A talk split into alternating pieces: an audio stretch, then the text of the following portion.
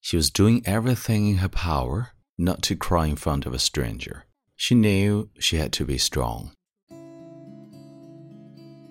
嗨，亲爱的朋友，你好，欢迎收听英语美文朗读，我是你的朋友孟非 Phoenix。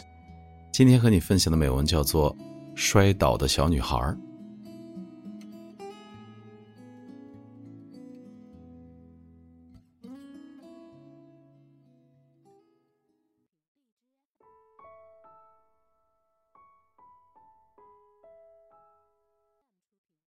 So most Sundays, I hung out a quick 5 kilometers run around my local park. It resets my body clock. After a weekend playing video games or writing until like 3 a.m. So as I'm getting to the last half a kilometer, I see a figure in the distance. They have brightly colored pink footwear on. I'm only just sort of registering this in my exhausted state when wham they hit the deck hard. To my surprise, they just get right back up again. But again, wham, they hit the deck. Only this time, they don't get up. I pick up the pace a little, jogging over to them and asking if they're okay.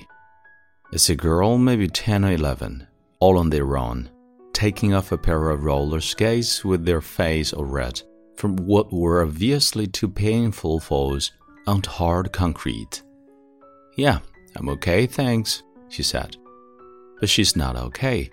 There's tears forming her little eyes as she takes off his roller blades and swaps them for training shoes. She's been carrying her bag. That was a really bad fall. Are you sure you're okay? Yeah, I just got scared, she replied. Have you just started roller skating, yeah? I ask. It's obvious she has. The skates are like brand new. I only got them on Friday, she says, a little smile appearing as she remembers how happy and excited she must have been to get them. Wow, that's awesome. But you know, I think it might be a bit too windy to practice. I used to skateboard, and it's amazing how a little bit of wind can throw you off your balance. Yeah, it is really windy. Then that little tear forming her eye began to drip down her cheek. She was doing everything in her power not to cry in front of a stranger. She knew she had to be strong. Her little voice quivered, but not once did she break. Are mommy and daddy around?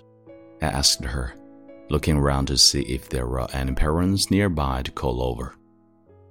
No, my mom is at home. So you came all the way here on your own because you're so excited to use your skates? Yep. Again, her smile sort of overrides the tears.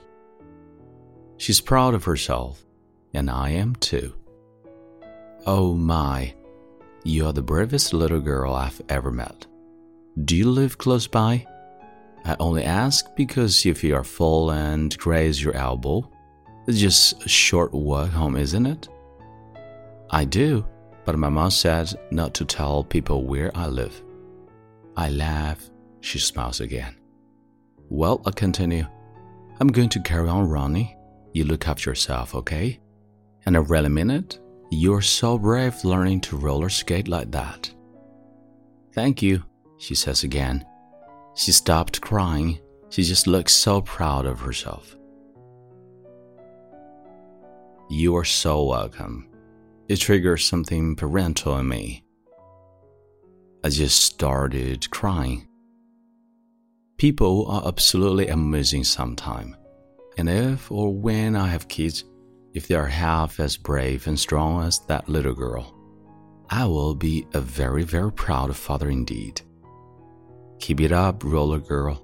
You make me proud to be a human today.